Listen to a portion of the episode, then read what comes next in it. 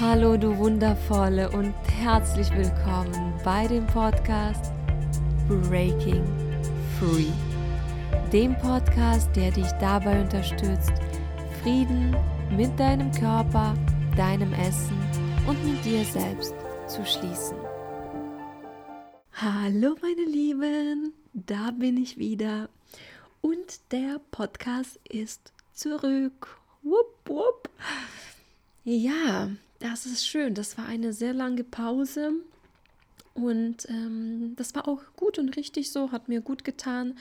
Und ähm, jetzt bin ich bereit, weiter damit zu machen. Und ich freue mich auch sehr, mit euch meine Gedanken und Erfahrungen zu teilen. Und ähm, die Folgen werden so wie auch früher jeden Sonntag kommen. Und heute möchte ich mit euch über genussvolles Leben sprechen, über das neue Paradigma sprechen. Und für mich ist es wirklich nicht weniger als das, ein neues Paradigma. Ich habe mich heute so ein bisschen mit ein paar Sachen auseinandergesetzt, ähm, vor allem so mit Coachings, die ich bekommen habe. Und vor ungefähr einem halben Jahr habe ich mit jemandem zusammengearbeitet und ich habe auch gesagt, dass ich mir wünsche, dass ich einfach mehr Genuss in meinem Leben habe und dem auch mehr Bedeutung gebe, dass ich das mehr priorisiere. Und jetzt sehe ich, dass ich das schon gemacht habe. Allerdings merke ich einen sehr starken Wunsch, noch mehr davon zu haben, das noch mehr zu priorisieren. Wirklich nicht einfach nur irgendwie so genussvolle Erfahrungen zu haben, sondern wirklich mein Leben um Genuss herum aufzubauen. Nicht nur um Genuss herum, also auch um andere Sachen, aber dass Genuss da wirklich eine sehr wichtige Rolle einnimmt.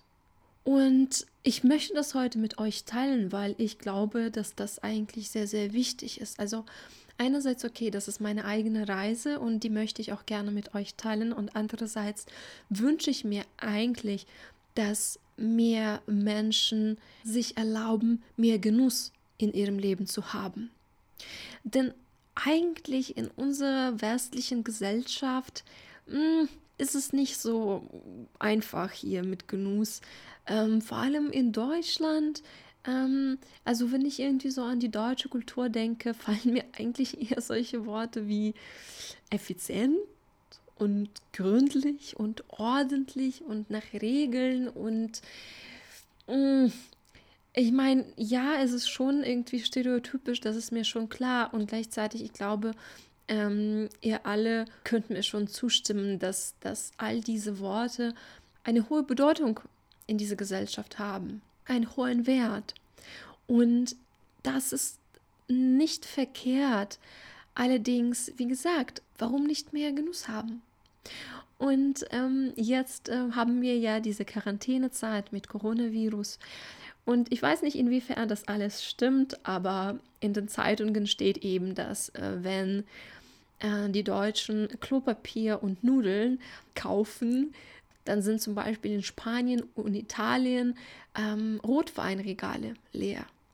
Und genauso auch anscheinend in Frankreich, wo auch Rotwein und Kondome eingekauft wurden. Ganz, ganz stark. Ja, wer weiß, ob das stimmt, aber das mit dem Rotwein kann ich mir sehr, sehr, sehr gut vorstellen.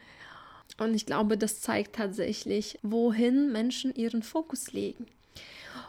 Und die Wahrheit ist ja, das, was uns in diese Gesellschaft beigebracht wird, ist, dass all diese Sachen wie Spaß und Freude und Genuss, all das, das ist unseriös, das ist unproduktiv, hm, das brauchen wir nicht, das bringt uns nicht weiter. Das ist etwas, was nur Kinder dürfen. Kinder dürfen dieses, hm, dieses Leben haben, das voller Spaß und Freude und Genuss ist, voller Leichtigkeit, voller Spielen. Diese spielerische Energie, das dürfen Kinder. Und wir, nein, je erwachsener wir werden, desto weniger davon dürfen wir haben. Und das, das wird uns wie diese Wahrheit verkauft, mit der wir uns irgendwie abfinden müssen. Das ist so unsere Realität. Das wird uns irgendwie gezeigt. So wird es uns vorgelebt. Wenn wir erwachsen werden, dann kommen Sachen in unser Leben, die wichtig sind, die Priorität haben, die gemacht werden müssen, die erreicht werden müssen, die geleistet werden müssen. Da gibt es keine Zeit für Spaß und, und, und Genuss und Pleasure. Da gibt es keine Zeit dafür, keinen Raum dafür. Das ist nicht wichtig. Und wie gesagt, wir dürfen eben nur so ein bisschen davon haben. So ein bisschen. Und nur dann, wenn wir davor richtig hart gearbeitet haben. Also dann dürfen wir uns dafür belohnen. Aber Genuss zu haben, ohne davor gearbeitet zu haben, uff, mh, hm, schwierig. Ich meine, bei uns allen ist dieser Gedanke so tief, dass wir leisten müssen, dass wir erreichen müssen, dass wir eigentlich erst dann wertvoll sind, wenn wir etwas erreichen, wenn wir etwas leisten. Das ist wie diese Phrase, bekannte Phrase von Descartes, wo er sagt, ich denke, also bin ich. Und ich finde, in unserer Gesellschaft ist es mittlerweile, ich leiste, also bin ich. Weil erst dann darf ich sein überhaupt. Und diese Denkweise, diese Lebensweise, das ist das, was, was uns alle eigentlich kaputt macht. Wir sind ja nur einmal da, einmal auf dieser Erde. Wir haben nur dieses eine Leben. Und was wollen wir daraus machen? Ganz ehrlich, ich habe keinen Bock, die ganze Zeit nur zu leisten und effizient zu sein und perfekt zu sein und produktiv zu sein. Ich habe so viele Jahre meines Lebens so verbracht, dass ich versucht habe, irgendwie alles gut zu machen, alles perfekt zu machen, irgendwelche Sachen zu erreichen, die, die eigentlich mir keine Freude wirklich bereitet haben. Aber ich dachte, so soll das sein. Ja, das ist so richtig so. Oder das wird von mir erwartet. Und äh, ja, ich habe irgendwie keine Alternativen ges gesehen, keine anderen Möglichkeiten gesehen. Und jetzt sehe ich viel mehr. Und ich möchte nicht meine Augen jetzt darauf schließen. Und wenn wir überhaupt so über Produktivität und ähm, solche Sachen sprechen, wenn wir genährt sind, wenn wir innerlich genährt sind, wenn es uns wirklich gut geht, dann können wir ja auch eigentlich sehr, sehr produktiv sein.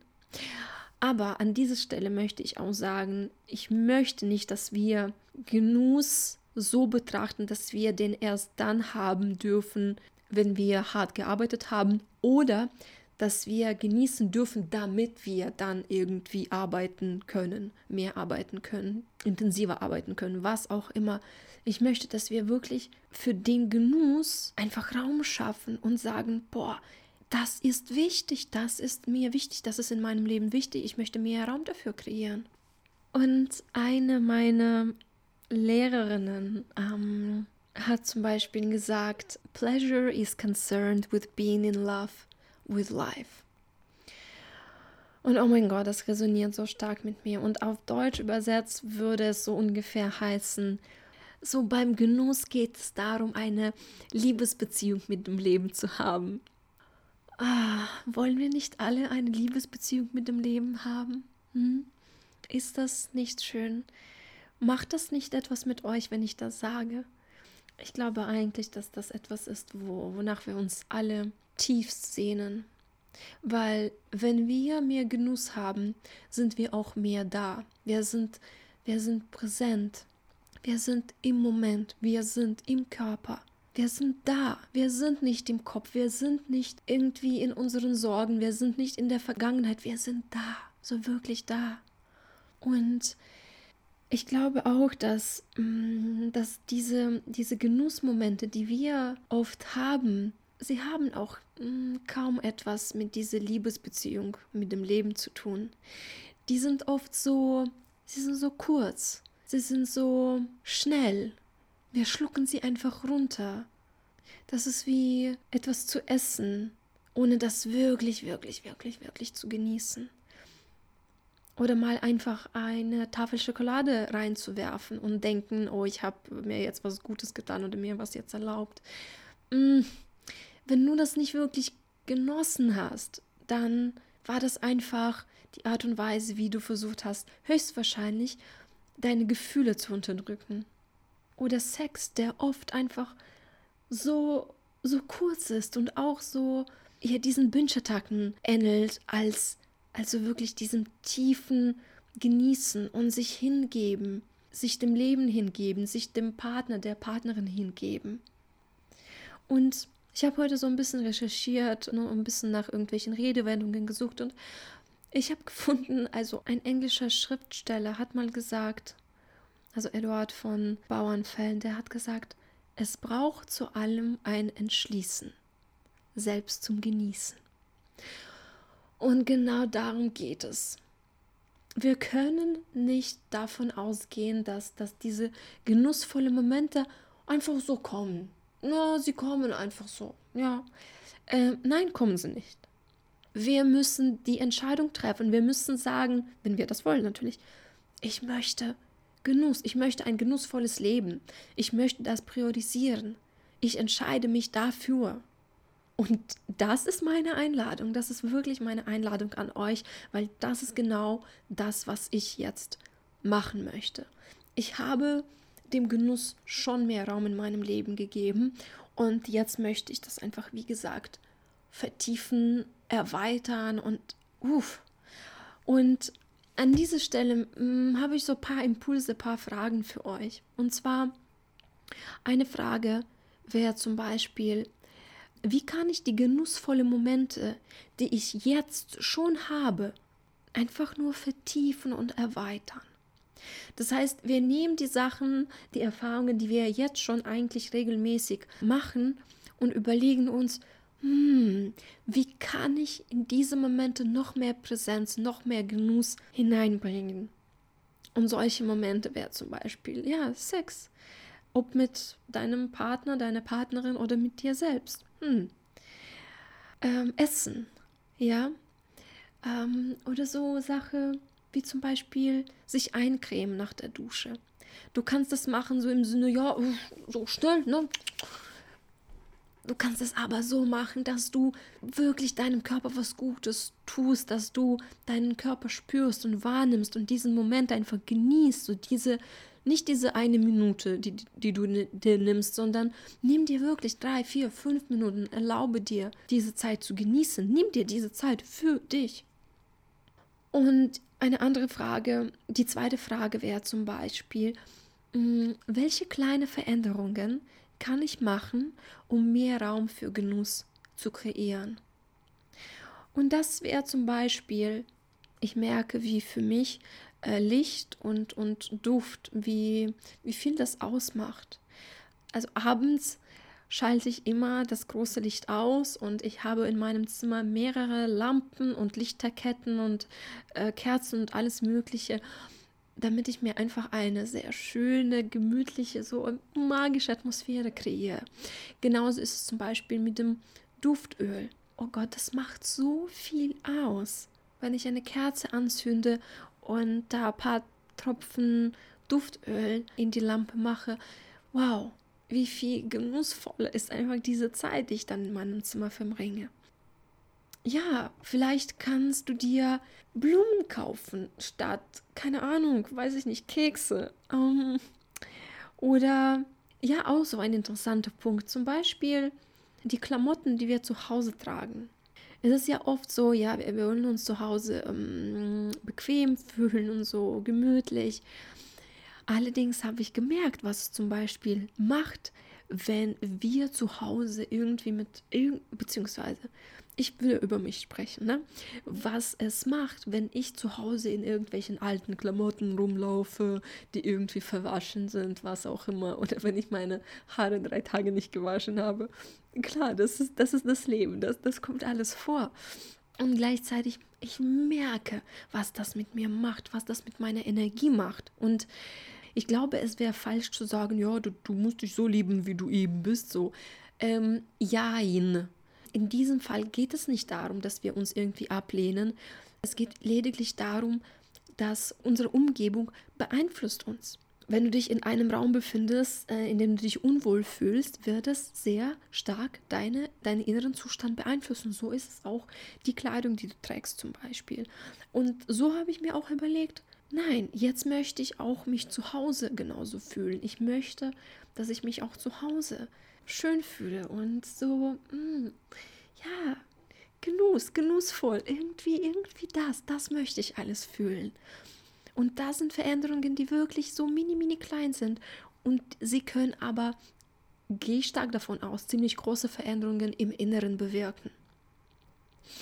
Und die dritte Frage wäre zum Beispiel, wie kann ich neue oder weitere Genusserfahrungen einladen?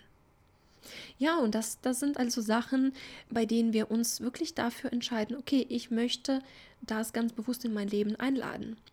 Ich nehme mir Zeit dafür, für diese Erfahrung, die ich bis jetzt nie gemacht habe oder sehr unregelmäßig gemacht habe. Zum Beispiel, sich einmal im Monat eine Massage zu gönnen oder regelmäßig zu tanzen ich kann das jedem einfach nur ans Herz legen. Das ist so eine wunderschöne Sache. Das hilft uns, uns gut zu fühlen, uns mit unserem Körper verbunden zu fühlen, Spaß zu haben, Genuss zu haben. Oh, das sind so viele schöne Sachen, die mit dem Tanzen zu uns kommen. Also mach dir da gerne einfach eine Genussliste. Was ist deine Genussliste? Was sind diese kleinen und großen Sachen, die dir Genuss bereiten? Die genussvoll sind. Mach dir eine Liste und dann schau wirklich, dass du regelmäßig Sachen aus dieser Liste machst. Und noch so eine, ein Impuls. Eine Freundin, sie hat mir mal so diese Frage mitgegeben, als ich, weiß ich nicht, ich glaube, ich habe mich über irgendwas beschwert, was mir irgendwie schwer fiel. Und sie hat gesagt, aber frag dich mal, how can I make it enjoyable? Also, wie kann ich auch das genießbar machen? Und ich finde, das ist auch eine sehr, sehr schöne Frage, die uns einfach wirklich helfen kann, einfach mehr Spaß und mehr Genuss in unser Leben reinzubringen. Ja, meine Lieben, das waren meine, meine Gedanken, meine Impulse, meine Einladungen an euch. Ich würde jetzt gerne hier die drei Fragen wiederholen, weil diese Fragen könnt ihr äh, fürs Journaling nutzen. Also ihr könnt euch wirklich hinsetzen und Tagebuch schreiben. Also die erste Frage war, wie kann ich die genussvollen Momente, die ich jetzt schon habe, vertiefen und erweitern? Die zweite Frage war, welche kleine Veränderungen kann ich machen, um mehr Raum für Genuss zu kreieren? Und die dritte Frage war, wie kann ich neue Erfahrungen, Genusserfahrungen in mein Leben einladen? Und dafür ist meine Einladung, mach dir deine Genussliste. Und wenn du noch mehr Fragen hast, versuch mal diese zum Beispiel. Welche Rolle spielt Genuss in meinem Leben? Wie viel Genuss darf eigentlich sein? Das ist eine sehr spannende Frage. So, meine wundervollen, hier beende ich diese Podcast-Episode und ich freue mich sehr, sehr, sehr, sehr auf euer Feedback. Bitte schreibt mir auf Instagram, teilt mit mir eure Erfahrungen. Und wenn euch diese Podcast-Folge gefallen hat, freue ich mich über eine Rezension auf iTunes bzw. Apple Podcast, weil das hilft immer, diesem Podcast mehr Menschen zu erreichen. Das heißt, das wäre wirklich ein sehr, sehr schönes Dankeschön von eurer Seite. Und ähm, wie gesagt, das wird auch helfen, diesen Podcast einfach mehr Menschen zu erreichen. Und wenn ihr glaubt, diese Inhalte sind wichtig, dann bitte tut der Welt einen Gefallen und empfehlt diesen Podcast euren Freunden und Freundinnen. Und ja, wie gesagt, ähm, hinterlasst mir gerne, sehr, sehr gerne eine Rezension auf iTunes bzw. Apple Podcasts. Und wenn ihr Interesse an einem Coaching habt, dann bitte einfach eine E-Mail schicken oder eine Privatnachricht. Und dann können wir über alles sprechen. So, dann schicke ich euch ganz viel Liebe und wir hören uns nächste Woche. Und bis dahin denke daran, du bist genug, du bist mehr als genug, du bist liebenswert und du bist wertvoll. Ganz egal, wie du bist und wie dein Körper aussieht. 嗯，啊。